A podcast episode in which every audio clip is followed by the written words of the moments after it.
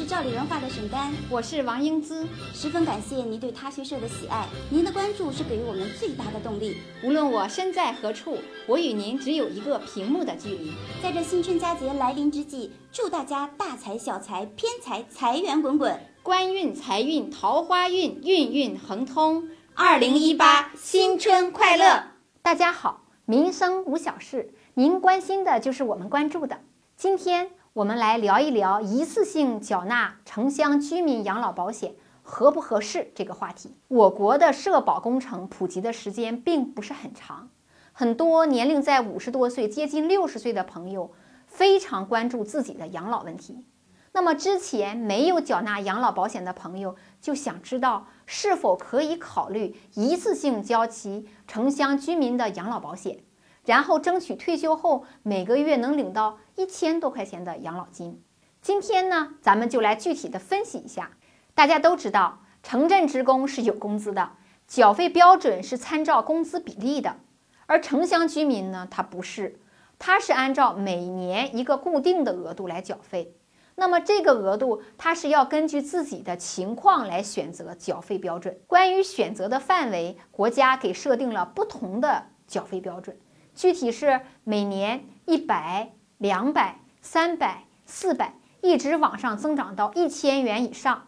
以后呢是一千元、一千五百元和两千元，一共是十二个档次。那么这个标准告诉我们，城乡居民的缴费额度比城镇职工养老保险的缴费额度是低很多的。这也很正常，因为城乡居民大部分没有正式工作，收入不是很高。参保人呢，可以根据自己的收入和经济状况自主选择档次缴费，多缴多得。国家根据经济发展和城镇居民人均可支配收入情况，适时的调整这个档次。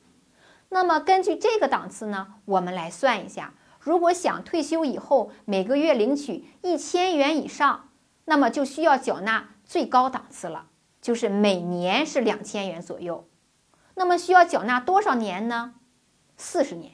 所以，如果想在六十岁左右一次性补齐，那么就需要一次性交八万块钱。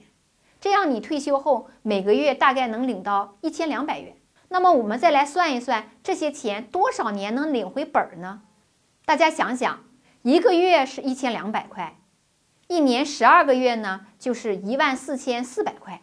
那么八万多的缴费，大概是需要五年多的时间能够领取回来。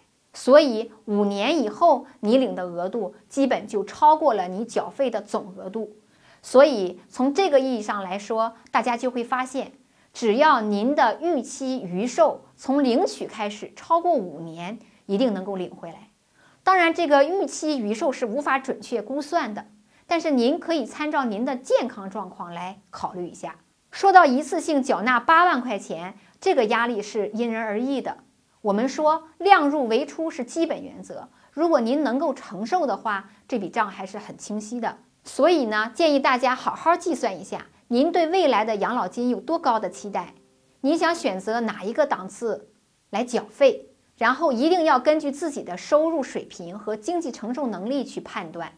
关于这个问题呢，我们准备了一篇文章，向您详细介绍我国城乡居民养老保险它的缴费和最后的待遇水平。